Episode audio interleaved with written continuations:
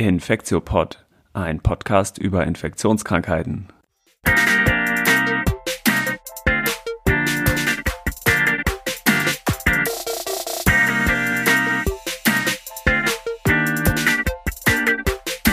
Willkommen zum 78. Infektiopod. Heute ist Donnerstag, der 25.01.2024. Mein Name ist Till Koch und äh, wir sind wie immer mit Elena Tehalle verbunden. Hi Elena. Hallo Till, hallo Annette. Und Annette ist natürlich auch dabei. Annette Hennigs, hi. Hallo.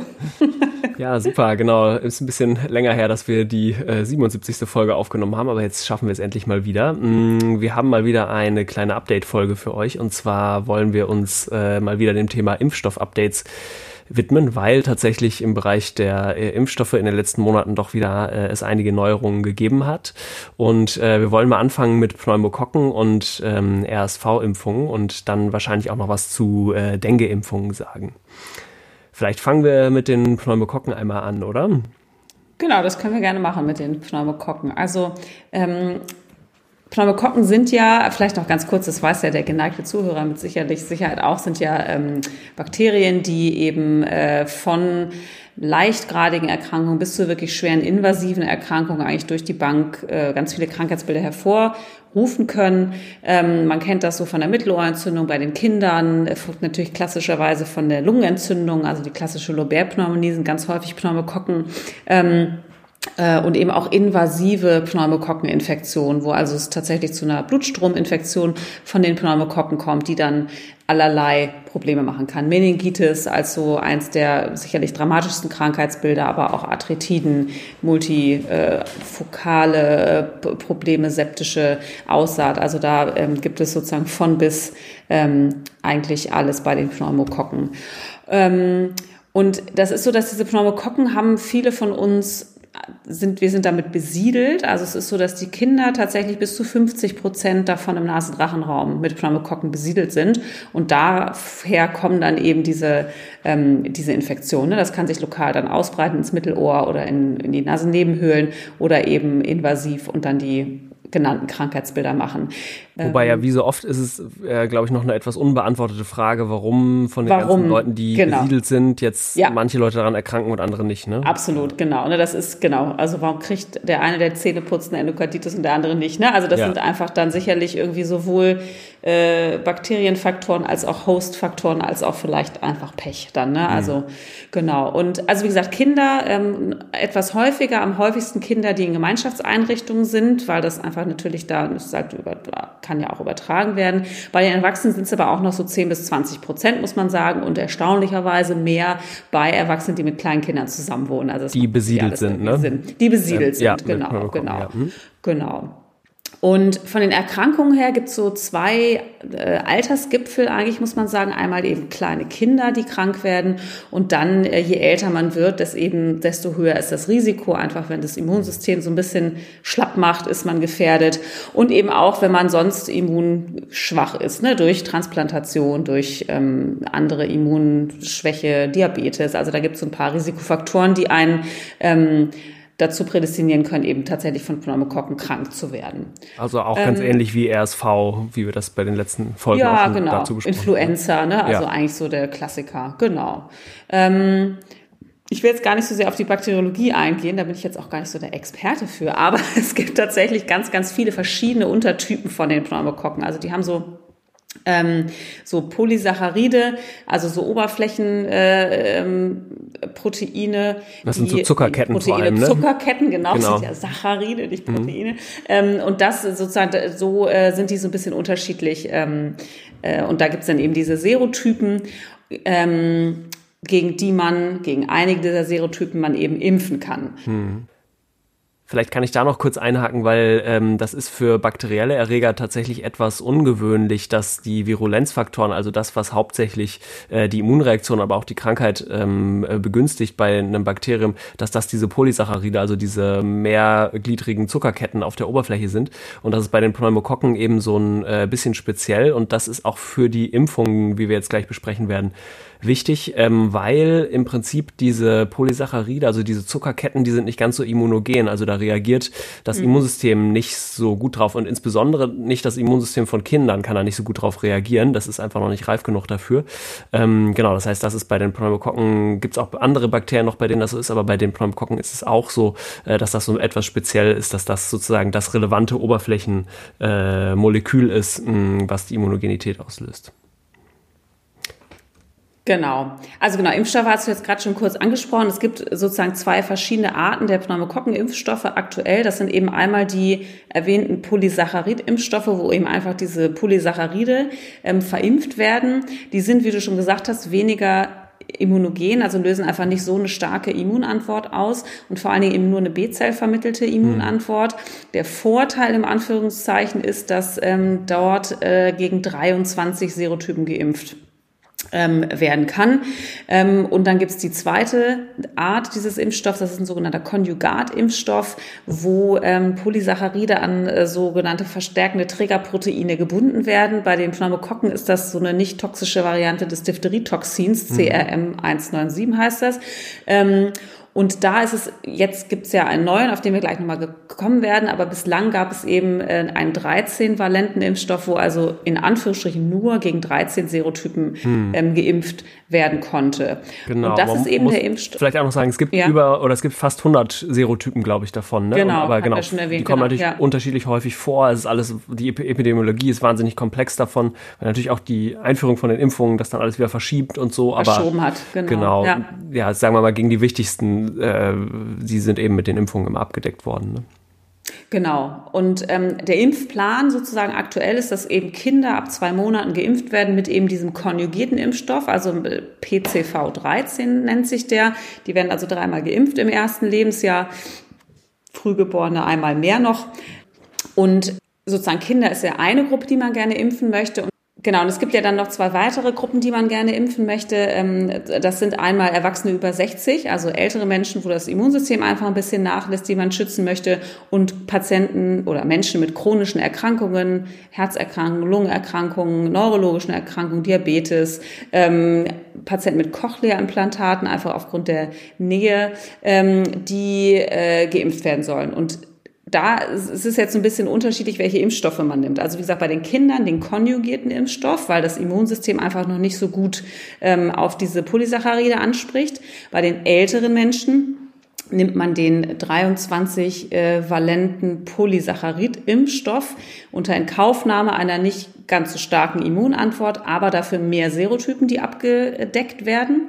Und bei den chronisch Erkrankten macht man so, ein, so, ein, äh, so eine sequenzielle Impfung. Man impft also zuerst quasi mit dem konjugierten Impfstoff, mit diesem 13-valenten und impft dann nochmal nach mit dem Polysaccharid-Impfstoff, um sozusagen so ein bisschen zu boostern und noch mehr Serotypen quasi anzubieten, dass man so eine sequenzielle Impfung macht. Also das ist so ein bisschen unterschiedlich, je nachdem, wie alt man ist, wie stark das Immunsystem ist. So. Also das, das und war so, Annette, ne? Die Empfehlung. Das war so, genau. Ne? genau. Also genau, das war bisher so und ähm, es war natürlich dann immer so, dass man dachte, oh Mann, äh, wir hätten doch jetzt gerne irgendwie gerade für die Immunschwachen hätte man natürlich jetzt gerne irgendwie doch noch mehr Serotypen und jetzt ist eben der neue Konjugatimpfstoff ähm, seit 2022 tatsächlich schon in der EU zugelassen. Und jetzt gibt es aber auch eine, eine Empfehlung und da es jetzt auch im Bundesanzeiger veröffentlicht wurde, darf es jetzt seit Mitte Januar auch offiziell von genau. den Kassen bezahlt verimpft werden. Das ist ja wirklich auch witzig, dass, dass ja. das hier doch so äh, anachronistisch ist, war mir auch nicht so bewusst.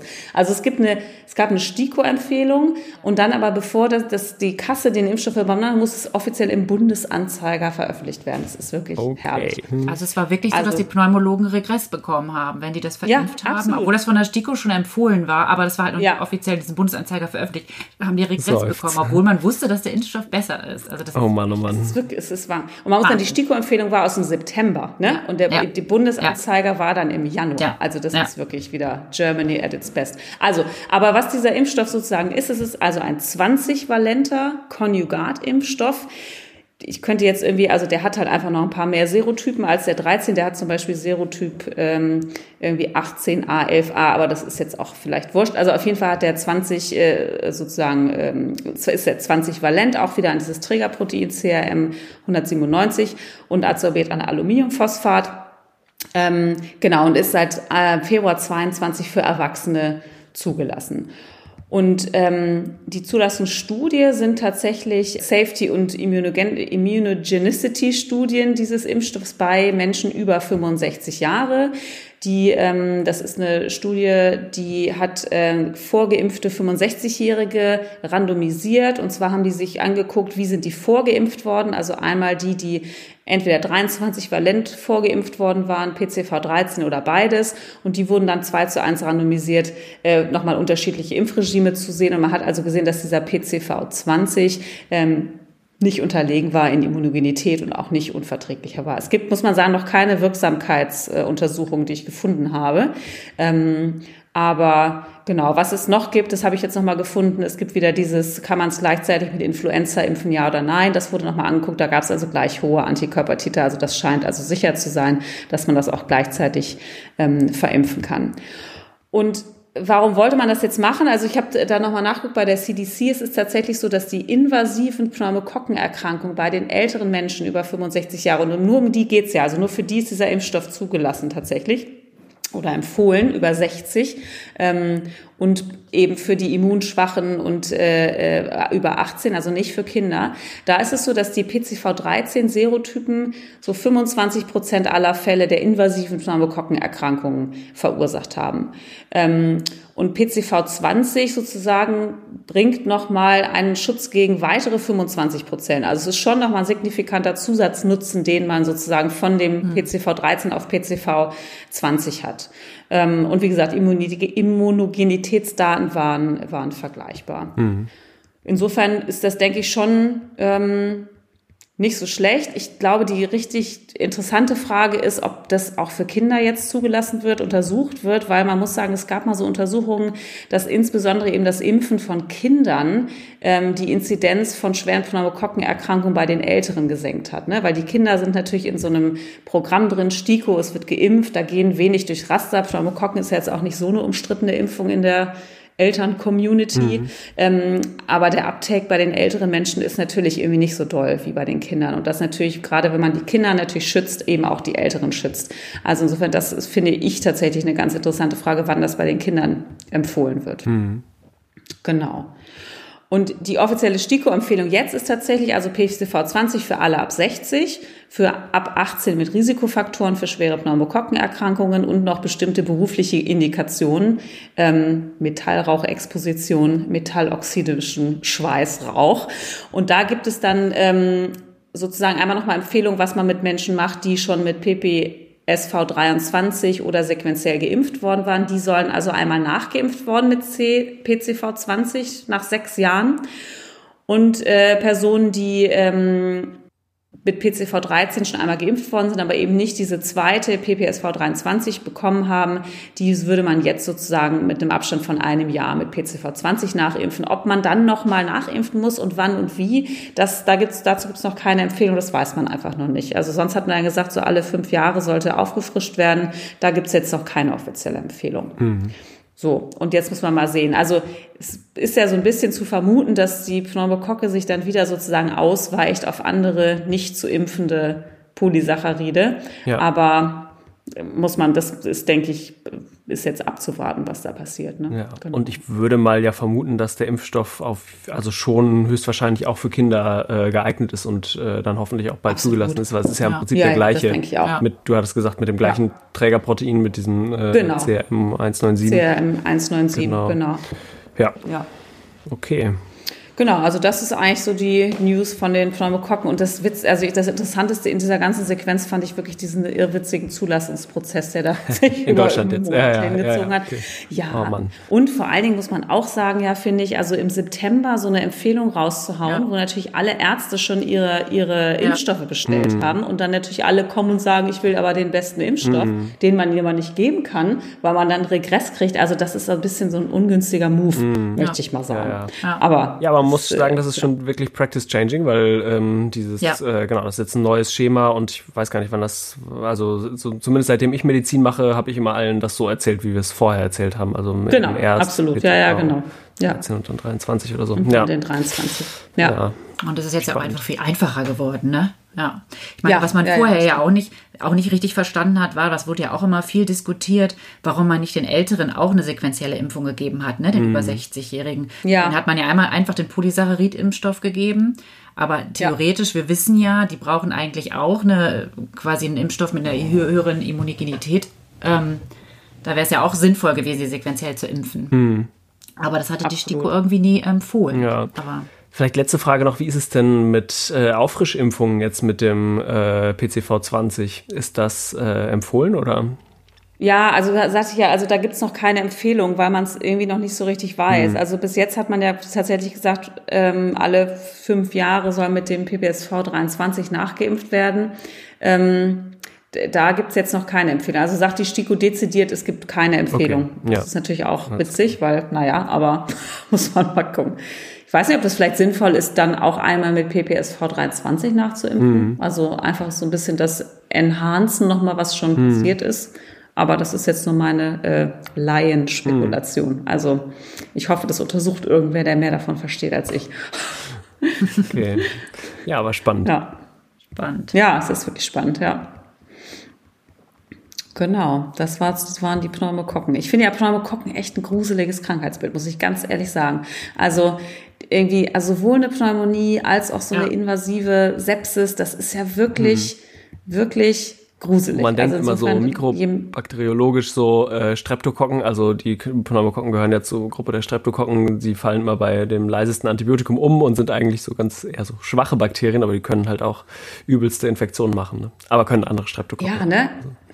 Das, oh ja, ja, die Streptokokkengruppe A. Ja. Ne? Aber ja, ja, also ich finde das auch tatsächlich klar. Man findet die ja dann auch, sobald die einmal Antibiotikum gesehen haben, findet man mhm. die ja auch irgendwie nicht mehr. Aber der Flurschaden ist natürlich dann mhm. da. Ne? Also insofern, ich glaube, je, je besser man sich da impfen kann, desto besser ist es ja, ja eigentlich. Hattest du da mal nach Daten geguckt? Also ich hatte das jetzt nicht gemacht in Vorbereitung, ähm, wie viel äh, sich impfen lassen gegen Pneumokokken. Also gerade von, du sagst, bei den Kindern ist es ja akzeptiert von den Eltern, aber bei den Älteren? Ja. Weil ich hatte eher immer das Gefühl, sehr, sehr wenige lassen sich impfen ähm, gegen Pneumokokken leider. Ja, also ehrlicherweise, ich würde das vielleicht so ein bisschen von der, von der Influenza äh, mhm. Uptake ne? extrapolieren. Mhm. Man muss sagen, wer sich gegen Grippe impfen lässt, der ist ja. vielleicht auch im Kleinen sich gegen Pneumokokken. Ja. Und da ist es ja wirklich irgendwie äh, echt hm. gruselig. Ich ja. ähm, versuche das nochmal parallel irgendwie äh, rauszufinden. Ich habe gerade auch nicht mehr vorliegen, aber ich hatte ähm, auch Zahlen, die gut waren oder einigermaßen zufriedenstellend, würde ich sagen, für die Kinder und die aber schlecht waren, muss man sagen, für Erwachsene. Für, ja, hm. Erwachsene, ja. genau. Hm. Ja. ja. Gut, aber dann verlassen ja. wir doch mal die Welt, die Welt der Bakterien und gehen zur Welt der Viren über, oder? Ja, gerne. Wir haben ja schon die letzten Folge ganz viel über RSV, über das respiratorische Synzytialvirus äh, geredet, ähm, weil sich da so viel tut. Nachdem sich ja fast 60 Jahre nichts getan hat, äh, hat sich jetzt im Jahr 2023 mhm. ähm, ganz viel getan. Und jetzt hat sich im Dezember 2023 nochmal ganz viel getan, oder zumindest, naja, genau, es gibt gibt's noch ein paar News, deswegen dachte ich, äh, mache ich jetzt nochmal einen kurzen Teil zu RSV.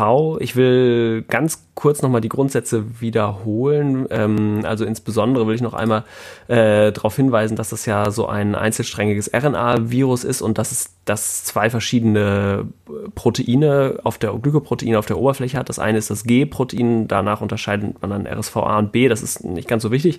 Aber das, was für uns wichtig ist, ist das äh, Fusionsprotein, das F. Das ist äh, sozusagen nicht, also ist so hoch konserviert zwischen den beiden Typen A und B. Das heißt, das ist relativ gleich eigentlich auf allen RSV. Äh, ähm, wie, also auch auf allen RS-Viren. Und äh, das ist eben ganz entscheidend, so ein bisschen wie das Spike vielleicht bei SARS-CoV-2 ähm, für das Eindringen in die Zielzelle. Und das hatten wir im letzten Podcast auch besprochen, das liegt in so zwei verschiedenen Konformationszuständen vor Prä- und Postfusion.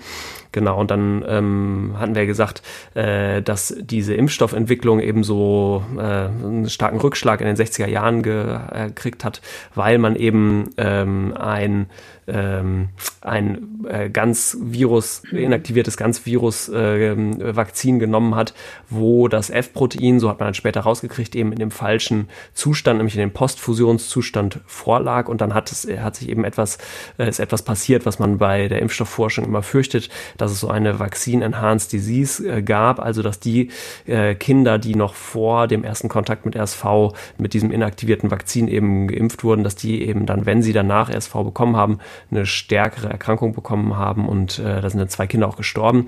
Das hat dann die Impfstoffforschung für Jahrzehnte äh, zurückgeworfen. Dann hat man aber irgendwann ja äh, angefangen, sich mit den Pathomechanismen zu beschäftigen. Und das war dann eigentlich wiederum fast eine Erfolgsstory, weil als man dann sozusagen diesen Pathomechanismus mit Prä- und Postfusions-F aufgeklärt hatte, konnte man das ganze Wissen, hatte das sozusagen schon in der Schublade liegen und konnte es dann ja für die SARS-CoV-2-Impfstoffforschung ganz entscheidend mit benutzen. Und es hat daher sozusagen die, äh, diese Erfolgsgeschichte der äh, RNA-Impfstoffe, die war praktisch bei SARS-CoV-2, die war praktisch nur möglich, weil man eben schon diese ähm, lange Forschung zu RSV-Fusionsproteinen gemacht hatte. Dann hatten wir beim letzten äh, Podcast auch gesagt, dass es jetzt zwei mh, Aktivimpfungen gibt gegen RSV. Das eine von Pfizer, äh, Ab Abrysvo heißt es, ist der Handelsname, und das eine von GSK, mhm. äh, RXV heißt es.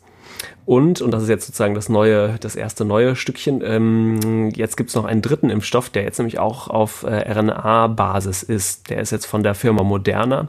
Und ähm, das war schon vor ungefähr einem Jahr, also Anfang 23, hatten die schon eine Pressemitteilung äh, gemacht, dass sie diese große Studie jetzt langsam äh, zu Ende bringen oder dass sie da demnächst Daten publizieren werden. Und das hat aber noch bis so, äh, ich glaube, Ende Dezember 2023 gedauert, bis dieses Paper Efficacy and Safety of an mRNA-based RVSV Pre-F Vaccine in Older Adults, mh, bis das sozusagen jetzt erschienen ist. Und ähm, genau, was ist das, diese Substanz? Das ist äh, wie immer bei Moderna oder wie wir es schon von bei Corona auch kennen, äh, ist die Bezeichnung, richtet sich nach der äh, Aminosäurelänge, also es heißt mRNA 1345 und äh, es ist eine Einzelgabe von diesem äh, RNA-basierten Impfstoff. Und genau, das ist jetzt eben eine große Phase 2 und 3 Studie, die Conquer RSV heißt. Diese Studie läuft noch, also die ist ongoing, ähm, ist multinational, läuft die in 22 Ländern, randomisiert, doppelblind, also alles so äh, höchste Gütestufe sozusagen. Und äh, was ist da jetzt gemacht worden? Da sind äh, über 35.000 Erwachsene, die älter als 60 Jahre waren, weil auch für die ist dieser Impfstoff sozusagen jetzt erstmal ähm, angedacht. Die sind eins zu eins randomisiert worden, also dass so jeweils 17.000 pro Gruppe waren und die haben eben äh, entweder die Hälfte eben, also 17.000 hat 50 Mikrogramm von dieser mRNA 1345 bekommen und die andere Hälfte hat Placebo bekommen. Und dann ist sich angeguckt worden, wie gut schützt das, also wie, äh, also der primäre Endpunkt ist, wie gut ist der Schutz vor RSV-assoziierten unteren Atemwegserkrankungen, also vor einer RSV-Pneumonie, sag ich mal. Und ähm, genau, da zeigte sich eben eine sehr gute Vaccine-Efficacy von über 80 Prozent. Also je nachdem, wie viele Symptome man damit beachtet hat, entweder 83 oder 82 Prozent und auch so ein sekundärer Endpunkt, ähm, im Prinzip eine weniger ähm, schwere Erkrankung, nämlich äh, irgendeine RSV-assoziierte Atemwegserkrankung hatte auch immer noch eine ähm, 68-prozentige ähm, Schutz davor gezeigt. Genau, und die Safety war eigentlich ganz gut. Also es gab mehr Reaktogenität. Wir wissen ja eigentlich, dass diese RNA-Impfstoffe, hm, genau, die machen durchaus so eine lokale mhm. Reaktion, also der Arm wird dick und rot ähm, und machen auch so ein bisschen systemische Nebenwirkungen, also dass man sich ein bisschen abgeschlagen fühlen kann. Aber insbesondere diese, diese schweren ähm, Nebenwirkungen, die waren eben gleich verteilt in Placebo- und äh, Verum-Gruppe. Genau, das heißt, ähm, ein bisschen eine Einschränkung bei der Studie gibt es zu berichten, dass ähm, die Probanden, die waren zwar alle über 60 Jahre alt, aber drei Viertel von denen waren auf so einer Frailty-Skala, wurden die noch als fit gewertet. Also die waren relativ, die waren jetzt nicht besonders vorerkrankt und ähm, äh, unfit äh, und äh, die Immunsupprimierten wurden auch ausgeschlossen. Also das ist so, das ist natürlich ein bisschen schade, weil eigentlich sind es ja vor allem die äh, elderly, elderly, also die sozusagen sehr alten äh, mhm. oder die sehr vorerkrankten oder die Immunsupprimierten, ähm, die wir auch äh, vor RSV schützen wollen, ein bisschen wie bei, bei den Pneumokokken auch. Ne? Das stimmt. Schade. Das kommt bestimmt noch. Aber ne? gut, vielleicht in der zweiten ja. Runde dann. Ja, genau, genau. genau. Ja. Genau. Und jetzt könnte man natürlich sagen, man hat jetzt gerade schon zwei Impfstoffe, warum braucht man jetzt noch den dritten? Aber ähm, genau, ich glaube, da, was wir ja noch gar nicht wissen bei diesen Impfstoffen ist zum Beispiel auch, wie so ein Langzeitschutz ist. Und das ist einfach super, glaube ich, dass mhm. man jetzt ähm, eine zweite Impfstoffklasse hat von aktiver äh, Impfung. Ne? Und ich glaube, das ist jetzt eine gute Basis auch, um weitere Forschung zu betreiben, gerade auch was den Langzeitschutz angeht. Man kann dann ja auch vielleicht verschiedene Impfsto Impfregime sich angucken, erst den einen, dann den anderen oder so. Ja, genau. Also ich glaube, da kann man jetzt wirklich noch viel mitmachen. Ja, das, das finde ich auch. Und man muss ja sagen, ich finde auch gerade bei den Alten, also wir testen ja jetzt auch viel mehr RSV als irgendwie früher im mhm. Rahmen dieser ganzen Covid-Geschichte. Ja. Und man findet es ja doch echt viel, viel mehr. Ne? Und gerade so CPD-Exazerbation, wir finden mhm. irgendwie nichts, aber man muss ins Krankenhaus, die haben ja dann doch häufig irgendwie RSV. Ne? Also es ist ja doch Schon, ein signifikantes ja. Pathogen, ne? auch bei den ja. Alten. Also insofern, ja. wenn man, wenn man da natürlich irgendwie Strain vom Gesundheitssystem nehmen kann, indem diese Patienten nicht ins Krankenhaus müssen, wäre ja echt schon und natürlich die Patienten auch schützen kann. Ja. ähm, ja. Das ist natürlich schon toll. Ja. Absolut. Also ich, wenn ich so an meine letzten Nachtdienste in der Notaufnahme zurückdenke, genau, da waren jetzt im Winter auf jeden Fall viele mit RSV und die waren echt krank ja. zum Teil. Ne? Also die mussten ja, ins Krankenhaus, die brauchten Sauerstoff, ein paar sind auf intensiv gegangen. Ja. Ja, das hatten wir das letzte Mal auch schon gesagt im Podcast, dass die auch, ja, das weiß man, oder das wusste ich gar nicht vorher, dass die Mortalität bei RSV eigentlich der, der entspricht wie bei Influenza. Mhm. Und das ist ja, finde ich schon, also gerade deswegen sollte man die Älteren ja auch impfen, mhm. finde ich. Ja. ja. Also und klar, die Kinder auf jeden Fall, aber das ist noch wichtiger, aber die Älteren auch. Ja. Ja, das ist ja schon die perfekte Überleitung, Elena, jetzt nämlich zu, äh, zu den Kindern, weil bei den Kindern ist es ja so, mh, mm, da hat man jetzt noch keine äh, aktive Impfung, beziehungsweise es gibt eine, das hatten wir beim letzten Mal auch erzählt, äh, mit der man Schwangere impfen kann mh, mm, und die mhm. geben dann so ein bisschen den Nestschutz äh, über die Plazenta weiter an die Kinder, aber sozusagen noch gibt's keine aktive Impfung für die Kinder. Ich glaube, das liegt vor allem auch an dieser äh, historischen Geschichte sozusagen, also das, das ist äh, genau, was ich gerade erzählt hat aus den 60er Jahren. Ähm, ich glaube, dass das auch kommen wird, dass das auch erprobt wird, aber ähm, genau, deswegen war das, womit man in der Vergangenheit Kinder, die besonders hohes Risiko hatten an RSV, schwer zu erkranken, ähm, mit dem man sie geschützt hat, waren eben, war eben eine passive Impfung. Und das war, das haben wir beim letzten Mal auch gesagt, ähm, das war eben dieser äh, etwas umständliche ähm, Antikörper, also die passive Impfung äh, Palivizumab. Und, das hatten wir beim letzten Mal auch erwähnt, ähm, da gab es jetzt eben eine Neuerung, das äh, Nirsevimab, also ein Antikörper, den man eben nicht mehr alle vier Wochen geben musste, sondern nur noch einmal pro äh, Saison geben musste. Und und auch zu dem Nirsevimab gibt es ähm, neue Daten, die doch auch sehr ermutigend sind. Nochmal Mini-Recap. Es gab, da haben wir beim letzten Mal, glaube ich, drüber geredet, äh, so eine Melody-Studie, mm, die wurde auch schon 2022 äh, publiziert und die hatte dann so ein bisschen Schwierigkeiten, weil da gerade Covid-Pandemie war, dann ist das Recruiting unterbrochen worden und so. Äh, dann wurde das nochmal nachberichtet, dass es auch vor Hospitalisierung ganz gut schützt und so. Aber das heißt, das war sozusagen eine erste große Studie, die schon publiziert wurde. Mm, und Ende Dezember diesen Jahr, also 2023, ist im New England Journal jetzt aber nochmal eine zweite große äh, Phase 3b-Studie ähm, publiziert worden unter dem Titel Nirsevimab for Prevention of Hospitalization due to RSV in Infants. Und äh, die erste Studie hieß Melody, diese zweite Studie, die klingt so ähnlich, heißt äh, Harmonie mit IE hinten. Genau, nicht zu verwechseln. Genau, die war ähm, so auch eine große and Harmony. genau, ja. auch eine große Studie ähm, randomisiert. Die war Open Label, also die Leute wussten, äh, was sie bekommen haben oder auch nicht bekommen haben und hat in drei Ländern rekrutiert: Frankreich, Deutschland und UK. Mm, und da sind jetzt, und das ist ganz äh, interessant, sind 8000 Neugeborene eingeschlossen worden, die keine Indikation für Palivizumab ähm, hatten, also für diesen älteren Antikörper. Was waren nochmal die Indikationen für Palivizumab? Das waren äh, Kinder, die früh geboren waren mm, und zu Beginn der RSV-Saison jünger als sechs Monate waren oder die äh, schwer vorerkrankt waren an der Lunge oder mit angeborenen Herzfehlern oder sowas. Ne?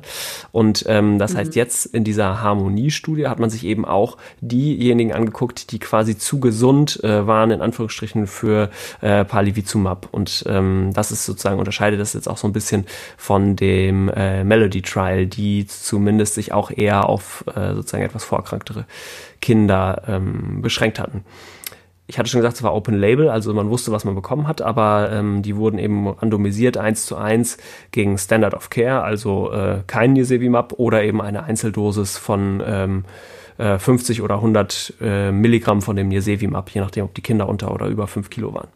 Genau, und ähm, der harte primäre Endpunkt, der sich angeguckt wurde, waren die Hospitalisierungen aufgrund von RSV.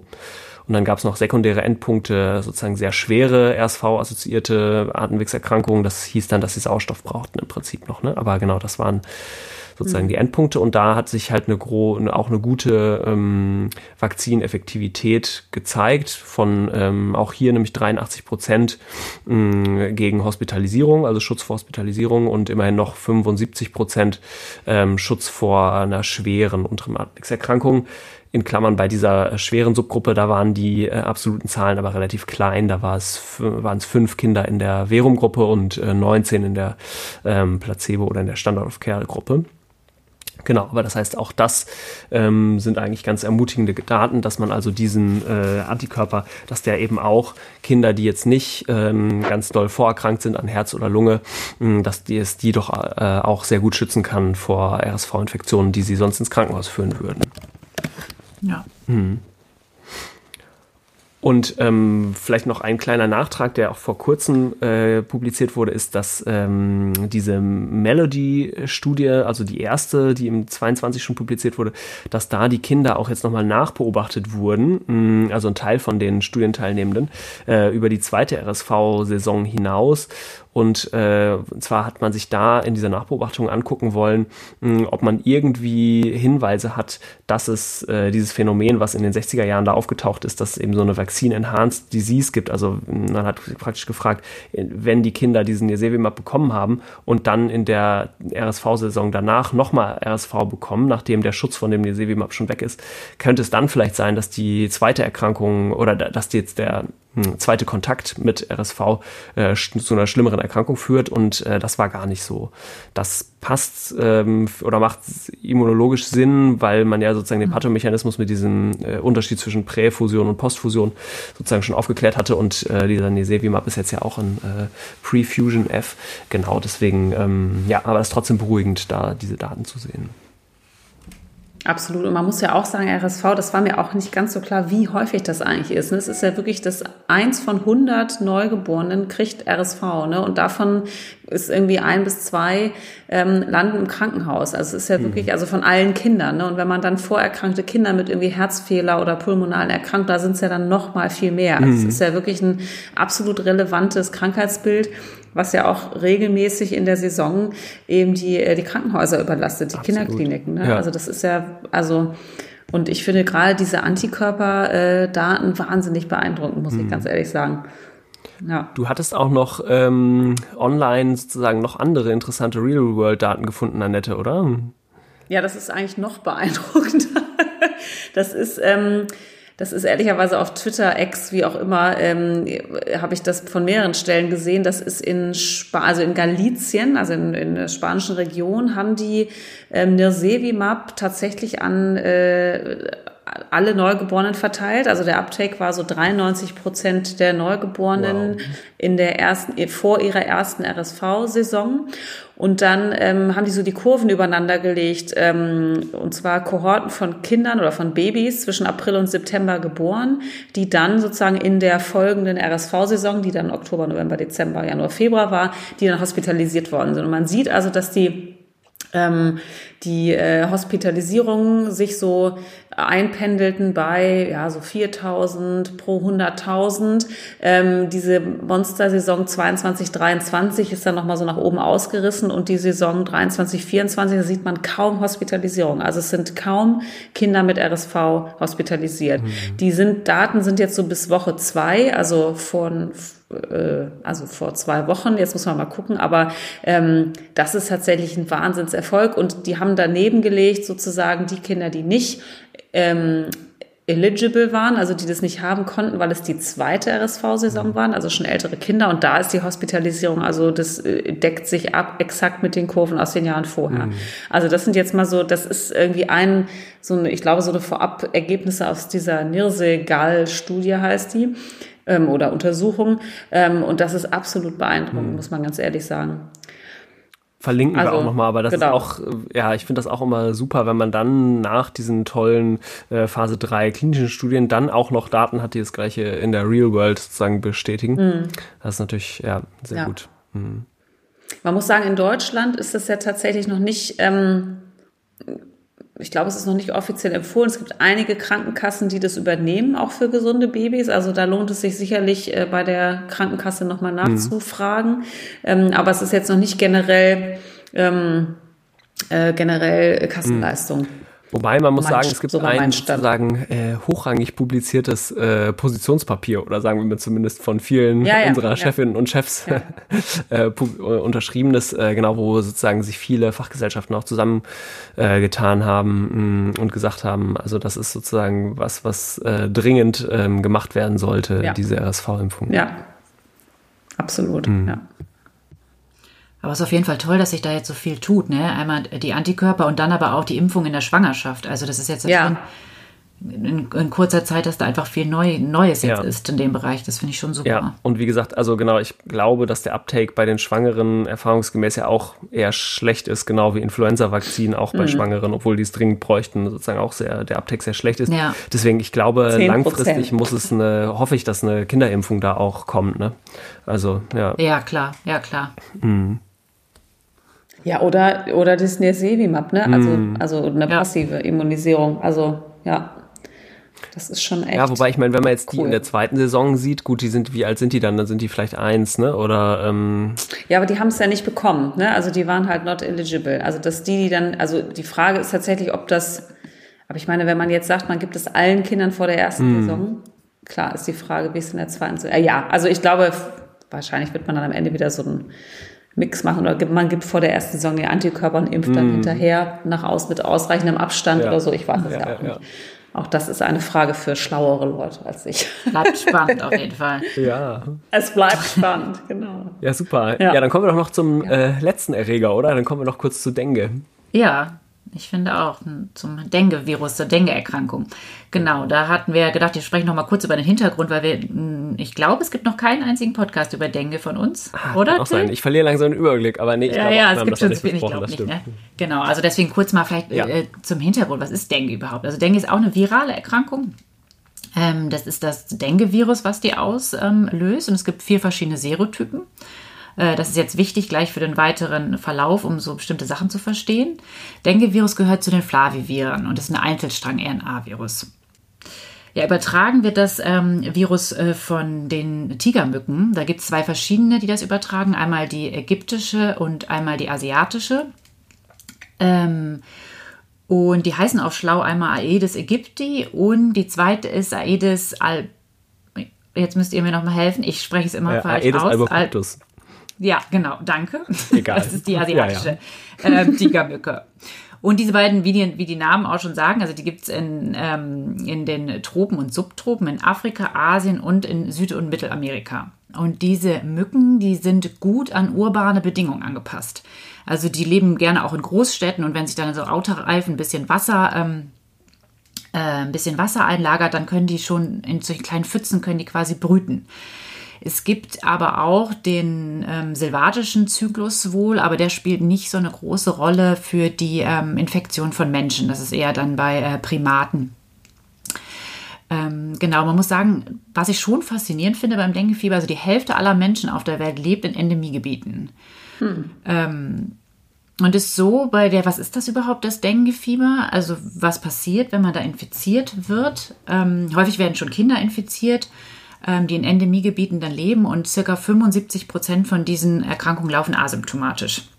Das heißt, die bekommen das gar nicht mit. Und circa, ja, fast 25 Prozent, also fast der Rest, die werden dann symptomatisch und so ganz klassisch ist so Fieber und so Kopf- und Gliederschmerzen, auch so ein retrobulbärer Schmerz. Das setzt relativ akut ein. Am Auge, ne? Und zusätzlich. So Kopfschmerzen. Genau, das ist wirklich starker Kopfschmerz und starke Gliederschmerzen ähm, und so ein Exanthem. Ähm, vor allem am Stamm sieht man das. Da gibt es immer so schöne Fotos überall. Wenn man mal im Internet guckt, dass man, wenn man die Hand so auf den Rücken drückt und die Hand wieder wegnimmt, dann bleibt es ganz weiß. Mhm. Also das ist wirklich dieses klassische Dengue-Exanthem. Gibt es aber natürlich auch bei anderen ähm, Virusinfektionen. Das mhm. gibt es auch bei, bei Chikungunya kann man das auch zum mhm. Beispiel sehen. Aber für Dengue ist es tatsächlich ähm, sehr klassisch. Und die meisten Infektionen, genau, verlaufen dann für ein ähm, paar Tage und dann geht das von alleine wieder weg. Es kann aber auch wirklich zu schweren Infektionen kommen, also zum sogenannten äh, Dengue-Schock-Syndrom. Und das ist so, oder Dengue-Toxic-Shock-Syndrom. Da kommt es dann wirklich zusätzlich nach dem initialen Verlauf mit Fieber, Kopf- und Gliederschmerz und diesem Exanthem ähm, dann zu starken Bauchschmerzen, Erbrechen und vor allem zu Blutung. Mhm. Es ist nämlich so, dass die Thrombozyten abfallen und auch die Leukozyten abfallen Und dann kriegen die wirklich so Zahnfleischblutungen, Petechien. Und es kommt wirklich durch so ein Capillary Leakage zu wirklich so einem Schock im weiteren Verlauf. Und das, die haben dann auch eine hohe Mortalität. Mhm. Man muss sagen, dass gerade diese schweren Infektionen ähm, sind meist nach Zweitinfektionen mit Virusinfektion. Ich hatte ja am Anfang schon gesagt, es gibt vier verschiedene Serotypen, eins bis vier. Und es ist so, wenn man sich mit einem infiziert hat, dann hat man nicht einen Schutz gegen die anderen aus, sondern man kann sich auch mit den anderen Serotypen nochmal infizieren. Das Besondere ist aber bei denen, wenn man eine Zweitinfektion hat mit einem anderen Serotyp, dann ist es so, dass die Antikörper, die da sind, die Viren binden und auch äh, das dann phagozytiert wird von den ähm, Makrophagen, aber das Virus wird nicht eliminiert. Und das kann sich sozusagen weiter ähm, ähm, vermehren und es kommt zu einer schwereren Infektion. Sozusagen. Das ist so ein, eigentlich so ein ähnliches Phänomen, würde ich sagen, wie auch so ein bisschen wie wir bei der RSV-Impfung äh, gesehen ja, haben, genau. ne? kann man letztendlich sagen. Und das ist natürlich auch bei Dengue jetzt eine Herausforderung ähm, gewesen in der Impfstoffentwicklung. Mhm. Ähm, vielleicht aber noch mal kurz einmal zurück zur Verbreitung, weil ich das irgendwie extrem spannend finde. Ähm, wir sprechen ja immer über Klimawandel. Ähm, und mhm. letztendlich ist Dengue eigentlich, finde ich, eine ganz schöne Infektion, wo man einfach wirklich sieht, das hat Konsequenzen, auch im Bereich der Infektiologie, also der Klimawandel. Denn es ist so, dass die, diese Mücken sich immer weiter ausbreiten und mittlerweile sind die endemisch auch in Europa und es gibt auch, wirklich auch autochtone Fälle von Dengue-Infektionen. Also lokal übertragen, ne? Mhm. Genau, lokal übertragene Fälle. Erstmals war das wohl so, dass es so 2010 die ersten Fälle gab in Südfrankreich und Kroatien. Aber jetzt 2023 gab es auch Fälle am Gardasee. Mhm. Also das ist schon, kommt schon sozusagen immer näher.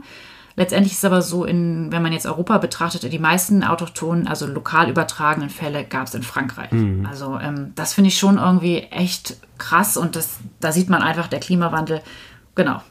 Das wissen wir alle, in allen Bereichen sieht man das ja, es hat einfach eine große Relevanz. Mhm. Vielleicht kann ich noch eine genau, Ergänzung nochmal zur Infektiologie Klinik, wieder. Sorry, nur zur Klinik machen. Ähm, ich habe das nämlich auch immer so gelernt, dass man das als äh, Dengue und schweres Dengue oder Dengue-Schock-Syndrom lernt. Aber ich glaube, das ist, das ist sozusagen mal verändert worden und heißt jetzt sozusagen Dengue mit oder ohne Warnzeichen. Und dann gibt's noch sozusagen das Severe Dengue, also das schwere Dengue. Da fallen ja. dann sozusagen Schock und dieses, äh, ja, die Blutung oder dieses äh, VHF, das virale hämorrhagische Fieber darunter. Ja. Ne? Genau. Mhm. Ja. Vielleicht kurz noch bevor wir zu den Impfungen kommen, zur Therapie. Also es gibt keine Therapie. Die Therapie ist rein symptomatisch, mhm. ne, dass man irgendwie Flüssigkeit gibt etc. Und man muss auch ein bisschen aufpassen äh, mit NSARs und AS, also ASS, die Thrombozytenregulationshemmer, die sollte man nicht geben. Ähm, gerade weil ja die Thrombozyten eh erniedrigt sind und das ist dann eher nochmal zu einer ähm, mhm. genau, zu eher zu einer Blutung kommen kann. Da soll man aufpassen. Ähm, bei, ja. bei Infektionen in ja. Tropen. Genau. Genau, und für das Management, dafür sind diese Warnzeichen eben ganz wichtig, ne? weil eigentlich äh, allgemein würden wir die mal, also ein normales Dengue, die jetzt keine Warnzeichen haben, würde man sagen, kann man ambulant behandeln und aber mit, mit Warnzeichen würde man es schon gern stationär behandeln und dann sozusagen Dengue-Schock muss dann natürlich auf intensiv behandelt werden. Aber vielleicht lohnt sich das, dass wir noch ganz kurz einmal die Warnzeichen nennen, was das so ist, oder? Äh, also das ja. so, so Bauchschmerzen ähm, zum Beispiel oder wenn jetzt jemand Anhaltendes äh, übergeben hat, äh, wenn man irgendwie Flüssigkeitseinlagerungen hat, Blutungen ähm, aus Schleimhäuten natürlich, wenn man jetzt irgendwie Vigilanz gemindert ist und so weiter, das wären so äh, äh, Gründe, aber auch ähm, bestimmte, äh, bestimmte Laborphänomene, wenn jetzt zum Beispiel die, ähm, die Blutplättchen ganz stark und plötzlich abfallen, dann wäre das auch schon ein Grund, jemanden aufzunehmen stationär. Ja. Hm. Ja. Genau, vielleicht auch noch kurz im Nachweis, da hatte ich, äh, hatten wir jetzt noch gar nicht drüber gesprochen. Also letztendlich ist es so, dass man natürlich eine PCR machen kann ähm, aus dem Blut, aber es gibt auch Schnellteste, ähm, die Antigene nachweisen können von Dengue-Viren. Ähm, und das wird eigentlich so in der Praxis auch am häufigsten eingesetzt ne, dass man einen Schnelltest macht ähm, im Tropfenblut. Mhm. Die sehen dann auch aus wie die Covid-Tests quasi oder wie Schwangerschaftstests oder so, ne, was man als, als Schnelltest kennt. genau, die machen auch so ein Antigen, dieses NS1-Antigen, ne? Und genau. äh, ja, die funktionieren auch sehr gut tatsächlich. Also, ja. Mh. Genau. So viel erstmal zu Dengue als Erkrankung. Ähm, genau, und ich finde gerade, weil das so eine Erkrankung ist, die wirklich, wo, also, das hatte ich noch gar nicht gesagt, ist, man geht davon aus, dass ca. 50 bis 100 Millionen Erkrankungen pro Jahr stattfinden. Das ist ja schon wirklich Wahnsinn. Ähm, deswegen ist es, finde ich, umso wichtiger, auch mal nach einer Impfung zu gucken. Das hat man natürlich irgendwann gemacht. Aber der, die erste Impfstoffzulassung bei Dengue war tatsächlich erst 2015. Mhm. Das war ein Impfstoff, Dengvaxia heißt der. Ähm, der ist auch noch zugelassen. Das ist ein tetravalenter Lebendimpfstoff aus attenuierten Gelbfieberviren, die verändert wurden, sodass man quasi Proteine des Dengue-Virus ähm, dass die das quasi enthalten. Also eigentlich voll klug, oder finde ich, weil Gelbfieberimpfung ist ja immer so eigentlich die beste Impfung ähm, im Sinne von Effektivität, die wir eigentlich haben. Und dann diesen Vektor zu nehmen, also sie geht auch mit so ein bisschen, äh, hat auch ein bisschen, also ordentlich Nebenwirkungen. Das ne? ist ja auch eine der ganz wenigen echt ja. gefährlichen Impfungen, äh, so kann man es auch ja. sagen. Also weil sozusagen in ganz seltenen Fällen ähm, kann das sozusagen eben auch tödliche Folgen haben, diese Impfung. Aber es ist auch die, äh, die mit am immunogensten ist. Und wenn man einmal gegen Gelbfieber geimpft ist, dann ist man gegen diese doch sehr gefährliche Erkrankungen wahrscheinlich lebenslang sehr gut geschützt. Ja. Und das ist jetzt eigentlich ganz klug, ganz smart, fand ich, diesen Vektor zu nehmen als Impfstoffbasis, äh, den noch weiter abzuschwächen und dann sozusagen das Dengue-Oberflächenprotein äh, da reinzubauen. Ja. Aber. Ja. Genau, dieser, wie gesagt, der wurde dann 2015 erst zugelassen, dieser Impfstoff, und ist dann noch eingesetzt ja. worden. Ne? Auch gerade so in, in, Süd-, in Mittelamerika und äh, gerade auch in Südostasien, wo die wirklich in den letzten Jahren viel Probleme mhm. hatten mit Dengue. In EU hat man den nie bekommen, ne? Da ist der nie vertrieben worden, aber genau, ja, in anderen Ländern schon. Mhm. Genau, aber zugelassen ist der auch in Europa seit 2000. Ah, das kann sein. Immer hat mhm. ihn zugelassen, genau, aber ähm, nur für, da komme ich vielleicht gleich nochmal zu für wen die das zugelassen hatten. Letztendlich ist es aber so, dass geimpft wurde. Und dann gab es eine große Impfkampagne auf den Philippinen bei Kindern. Und da, das war 2016, 2017. Und da ist dann aufgefallen, ähm, dass mehrere Kinder nach den Impfungen gestorben sind. Und das war letztendlich ähm, so, dass das alles wahrscheinlich vorher seronegative Kinder waren, also die vorher nie eine Dengue-Infektion hatten.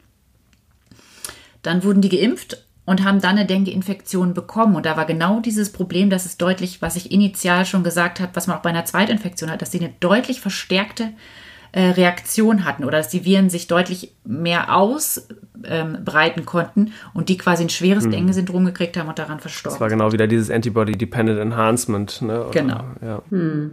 Genau. Und dann ist es so. Und das, hm?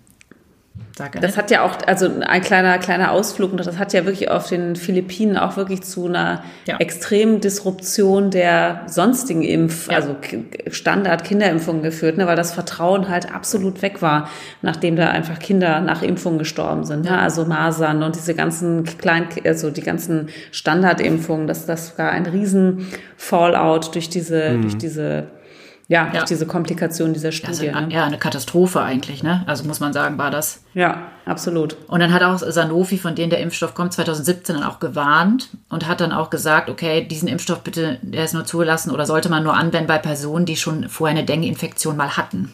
Hm. Ne? Also nicht bei Seronegativen an, anwenden.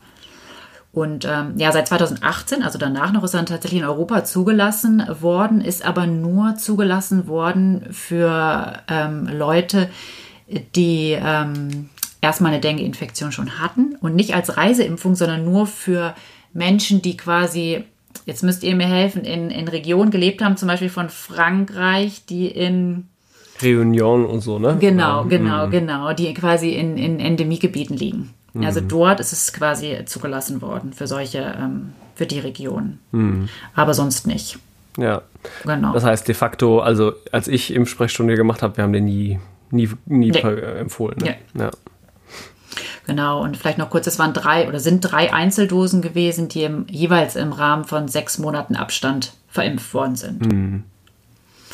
Genau, das war der erste Impfstoff. Ähm, und dann ist jetzt aber ganz neu, und deswegen haben wir heute dieses Thema, ist tatsächlich von der STIKO ein Impfstoff, ein ähm, Dengue-Impfstoff ähm, sozusagen empfohlen worden, ähm, jetzt Ende November 2023 als Reiseimpfung.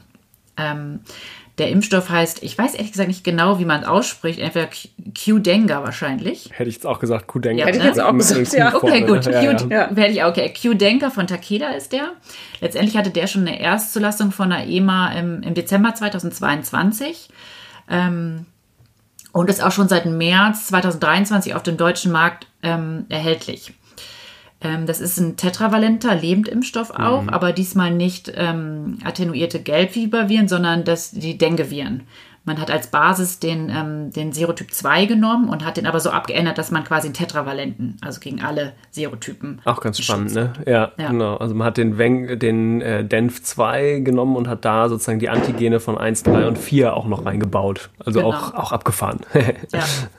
ja. Genau, und das ist eine, den muss man zweimal impfen und in Abstand von drei Monaten jeweils. Und man sollte das auch abgeschlossen haben, bevor man ähm, letztendlich in das Endemiegebiet mhm. fährt. Mhm. Ähm, zugelassen ist der Impfstoff, das finde ich auch, ab vier Jahren schon, also auch schon für kleine Kinder. Mhm. Und letztendlich ähm, beruht diese Zulassung von der EMA ähm, und auch die Abwägung der Stike auf mehreren Studien. Das ist jetzt nicht eine, eine einzige Studie, sondern viele unterschiedliche Studien. Es gibt eine große Studie, die durchgeführt worden ist. Das ist eine Studie, die ist in acht Ländern in Lateinamerika und im asiatisch-pazifischen Raum durchgeführt worden. Und zwar an über 20.000 Kinder im Alter zwischen 4 und 16 Jahren. Die haben halt einen Impfstoff gekriegt oder halt ein Placebo. Und da hat man gesehen, dass es sich, ähm, dass die Impfung ähm, eine Infektion verhindern kann, äh, um 80 Prozent im Vergleich zu Placebo. Mhm. Also hat schon eine Wirksamkeit. Mhm. Ähm, genau, und dabei ähm, ist es relativ gut verträglich. Also was man gesehen hat, es gibt schon häufige Nebenwirkungen wie Schmerz und Rötung an der Injektionsstelle, dann Kopfschmerzen, Muskelschmerzen, ähm, Unwohlsein, Schwäche. Und es kann aber auch so von eins, ein von zehn Personen zu Fieber auftreten und eine mhm. leichte Viremie tatsächlich auch. Ja. Und das war ähm, insbesondere bei den Seronegativen, glaube ich, der Fall. Genau. Also mh, genau. macht ja auch Sinn. Ja. Genau. Letztendlich ist es auch so da gewesen, dass die Seronegative ein bisschen schlechtere Effektivität zeigen als die Seropositiven. Also es wurden beide geimpft. Was man nicht gesehen hat bisher, ist, dass es, ähm, dass die Seronegativen ähm, das ist ja das Problem von der ersten Impfstoff gewesen, dem Decmaxia, dass sie möglicherweise gibt es gibt noch keine Hinweise für einen schwereren Verlauf. Genau, das ist ganz wichtig. Oder das hätte man schon gesehen, oder ich würde eher sagen, man hat es nicht gesehen oder man hat gesehen, dass es genau. das nicht gibt. Ne? Das ist genau. ganz wichtig, ja. Genau. Was jetzt der Hintergrund ist, warum das da jetzt nicht ist, das kann ich ehrlich gesagt, weiß ich nicht. Da habe ich auch nichts jetzt zu gefunden. Ich mhm. weiß nicht, ob, ob jeder sagt, okay, ich hätte die, die, die oder die Theorie. Ich mhm. hatte es jetzt nicht. Ähm, aber ich finde es irgendwie spannend, warum das unterschiedlich ist, hm. muss ich hm. sagen. Also ich meine, das tritt ja auf, wenn man äh, sozusagen nicht neutralisierende Antikörper ähm, hat, die eben äh, dann äh, genau, die eben dann äh, Dengue-Viren bilden. Und ähm, ich ja, ich kann es auch nicht ganz genau sagen, aber es muss mhm. was mit dem Antigen und auch mit dem Vektordesign zu tun haben, ähm, was dafür sorgt, dass äh, eben vermehrt neutralisierende Antikörper gegen alle vier ähm, von den Dengue-Untertypen äh, gebildet werden. So, so würde ich es denken. Ne? Ja.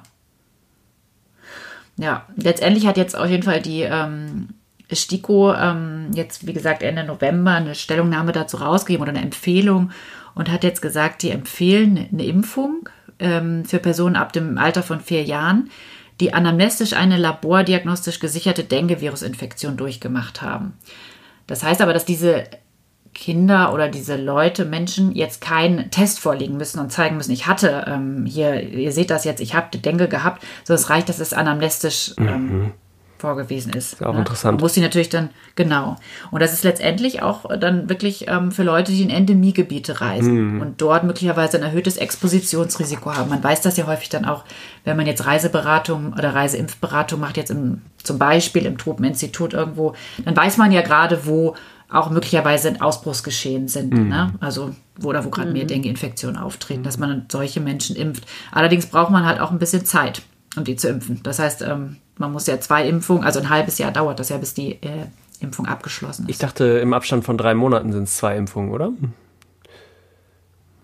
Ach ja, stimmt. Du stimmt, du hast recht. Es sind mhm. drei Monate, nicht sechs Monate. Genau, ja. Ja, natürlich. Und zumindest nämlich, ich hatte nur, ähm, äh, also hatte sozusagen damals mal was darüber erzählt bei einem kleinen Vortrag, als es äh, zugelassen wurde. Das war mhm. auch schon Ende 22, glaube ich, als es zugelassen von genau, der EMA genau, äh, zugelassen genau, wurde. Zwei, genau, von der EMA 22. Mhm, genau, und äh, die, da habe ich äh, zumindest gehört oder gelesen, dass man eigentlich nämlich keine, ja genau, nee, stimmt, hast du ja eigentlich auch gesagt, keine serologischen Testungen sozusagen. Nein, nein, nein, die musst du nicht äh, vorweisen, sondern das reicht anamnestisch. Mhm. Okay. Genau, genau. Ähm, genau, und man kann auch äh, Seronegative impfen, muss die aber da haben wir gerade schon mal drüber diskutiert, muss natürlich die ähm, sehr gut aufklären dann darüber, hm. ne, was da für Risiken sind. Und aber man, die STIKO gibt keine allgemeine Impfempfehlung für Seronegative hm. ab. Und dann ist noch für Personen empfohlen, die ebenfalls anamnestisch eine labordiagnostisch gesicherte Dengue-Virusinfektion durchgemacht haben und die in ähm, die jetzt nicht in Endemiegebiete fahren, aber mit den Viren ähm, arbeiten. Ne? Also dass sie zum Beispiel im Labor, in ah, Forschungseinrichtungen okay. etc. Mhm. Und die sollten auch geimpft werden. Ja, okay, ja, das macht Sinn. Ne? Genau. Ich glaube, ja. das dürfte eher eine kleine Gruppe sein. Auf jeden Fall, auf jeden Fall. Aber sie haben es dafür die zugelassen. Ja, also okay, also deswegen, alles klar. Oder beziehungsweise nicht zugelassen, sondern empfohlen zugelassen. Das ja. ist ja vorher schon. Ja, ja. Wie ist denn die Verträglichkeit? Weißt du dazu was? Ich hatte irgendwie so Sachen gehört, dass der auch echt relativ viel so Reaktogenität ja. macht, dieser Impfstoff, ne? Also genau, die Nebenwirkung, so dieses, also dieses Reaktogenität mit Schmerzen und Unwohlsein, Schwäche ist mhm. eins von fünf Geimpften ungefähr. Mhm. Oh ja, ja, okay. Mhm. Genau, es genau. gibt eben diese Viremie, ne? Also das ist schon äh, genau, das ist so von 1 bis 10. Mhm. 1 von 10 ungefähr, mhm. sagen die. Mhm. Eben bei den Seronegativen, die dann so ein bisschen mit Fieber, ja, ja. so ein bisschen vielleicht, ja, ich weiß nicht, vielleicht kann man es so ein bisschen mit der äh, Masernimpfung vergleichen, die ja auch selten mal so, mhm. so eine leichte Impfmasern, Impfmasern macht. Ne? Genau. Ja, ja. ja. Genau. Ja, mal gucken, ich bin gespannt, ob das jetzt empfohlen wird. Wie viel wie viel das annehmen, ne? Ja. Mhm. Ja, ich glaube, also der Demand ist ja schon da, also weil Dengue ja. ist einfach so häufig, wie du gesagt ja. hast, total viel, also genau, und äh, also sozusagen einmal kriegen es super viele Leute, dann ist es super weit verbreitet, weil es eigentlich in allen äh, tropischen und zum Teil auch subtropischen Gebieten irgendwie vorkommt. Ja, genau, und da fliegen sehr viele Leute hin, also wenn man jetzt mal nur sich auf die Reisenden äh, hier aus Deutschland beschränkt. Ja. ja. Mhm. Interessant. Eigentlich müsste das natürlich auch dann mal wieder in die Länder, wo es dann gebraucht wird. Und es gibt ja gerade so in Bangladesch so einen riesigen Ausbruch und so. Das ist natürlich genau. eigentlich, äh, naja. Der, ja, der Ort, wo es hin muss, ne? Das stimmt. Ja, ja. ja, ja mhm. genau. Ja, wie bei Covid. Ja. Naja, es ist immer, das, immer der gleiche Scheiß. Ja. Na gut, wow, jetzt sind wir fast eine Stunde dabei. Ähm, dann äh, haben wir doch jetzt aber die drei äh, Impfstoff-Updates hm, ganz gut durchgekriegt. Ja. Ja. Ja, fand ich auch. Cool. Dann bleibt uns ja nur noch äh, zu sagen, dass wir noch die Fundstücke der Woche äh, besprechen, ja. oder? Habt ihr was mitgebracht? Ja, absolut. Wer will anfangen? Ähm, ich, ich, kann ja, anfangen. Ich habe ich hab, ich hab ein Buch. Ich habe ein Buch. Und das heißt ähm, Pathogenesis, A History of the World in Eight Plagues. Und das ist tatsächlich ganz äh, cool, weil da, wie der Name schon sagt, die Geschichte der Welt mit so acht äh, Plagen tatsächlich. Es geht los mit Neandertal, Neandertaler versus Homo sapiens und irgendwie, ähm, also es ist sehr interessant. Ich lese es gerade noch, also ich bin noch nicht durch, ich kann noch kein abschließendes Verdict geben, aber das, was ich bisher gelesen habe, ist wirklich ähm, ganz cool. Also wie sozusagen einfach Pandemien den Lauf der Welt ja. äh, signifikant beeinflusst haben. Ja. Ah ja. Das, das hört sich gut an. Klingt gut. Ja, ja. doch. Ich habe etwas nicht-medizinisches mitgebracht. Äh, ich bin, ähm, wie oft bei so Serien, bin ich immer nicht so ganz up-to-date, aber ich habe festgestellt, dass so eine, ein Buch, was ich als Teenie mal gelesen habe, so ein klassisches Fantasy-Buch eigentlich, äh, nämlich Wheel of Time, das Rad der Zeit, äh, dass das auch fest ähm, verfilmt wurde und jetzt schon die zweite Staffel rauskommt. Also ich war so ein bisschen late to the party, hatte ich das Gefühl. Äh, genau, auf Amazon ist so eine, so eine Serie. Wheel of Time heißt die. Fand ich super, weil ich früher mal das Buch gelesen habe. Gut, ich habe auch was mitgebracht. Ich habe ein bisschen was Politisches mitgebracht. Und zwar wollte ich einmal die Seite, ihr, ihr beiden kennt die bestimmt, campact.de ähm, empfehlen. Mhm. Das ist ein, Campact ist letztendlich ein Verein in Deutschland, der sich ähm, für unterschiedliche Sachen einsetzt, und zwar vor allem Klimaschutz, soziale Gerechtigkeit und für, eine, für die Zivilgesellschaft. Und die machen immer ganz viele Petitionen. Also da würde ich schon mal empfehlen, ähm, gerade so im aktuellen Kontext, ähm, vielleicht den Newsletter würde ich empfehlen zu, ähm, zu abonnieren und dann mhm. vielleicht die ein oder andere Petition zu unterstützen. Ich finde, das ist irgendwas, was ganz Sinnvolles. Super, AfD-Verbot, ja, haben Sie sehr aktuell. Ja, genau. Super, ja, klingt gut. ja, deswegen, deswegen. Ja, ja. Und auch tatsächlich Hab auch was für Gesundheit. Ja, ich auch schon. Und auch was für auch für unser ähm, ja. äh, Krankenhausreform, Gesundheitssystem und so. Ich finde, die machen echt ganz gute Sachen. Mhm. Also, ich finde, das lohnt sich schon. Mhm. Ja, gucke ich auch nochmal rein, weil ich auch länger ja. nicht mehr Campact. Sehr gut. Okay, alles klar. Ich, ähm, genau, wie immer äh, schließen wir mit der Bemerkung, dass wir die nächste Folge auf jeden Fall sehr gerne nicht so lange dauern soll wie, äh, wie beim letzten Mal. genau, aber ich hoffe, dass wir uns bald wieder hören. Okay, macht's gut. Ja, ja auch. Tschüss. Ciao.